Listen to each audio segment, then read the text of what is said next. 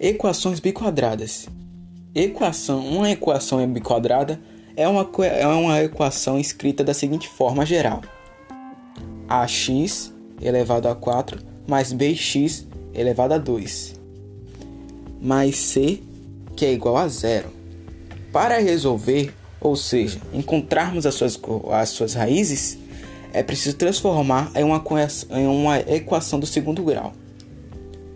Simplesmente vamos trocar o valor de x elevado a 2 por alguma variável. Nesse caso, estarei usando y, a variável y, e iremos seguir normalmente com a boa e velha fórmula de Bhaskara. Somente com um pequeno detalhe final, assim que você já tiver feito todo o processo de descobrir o valor de, o valor de delta e o valor de x, princípios básicos da fórmula de Bhaskara.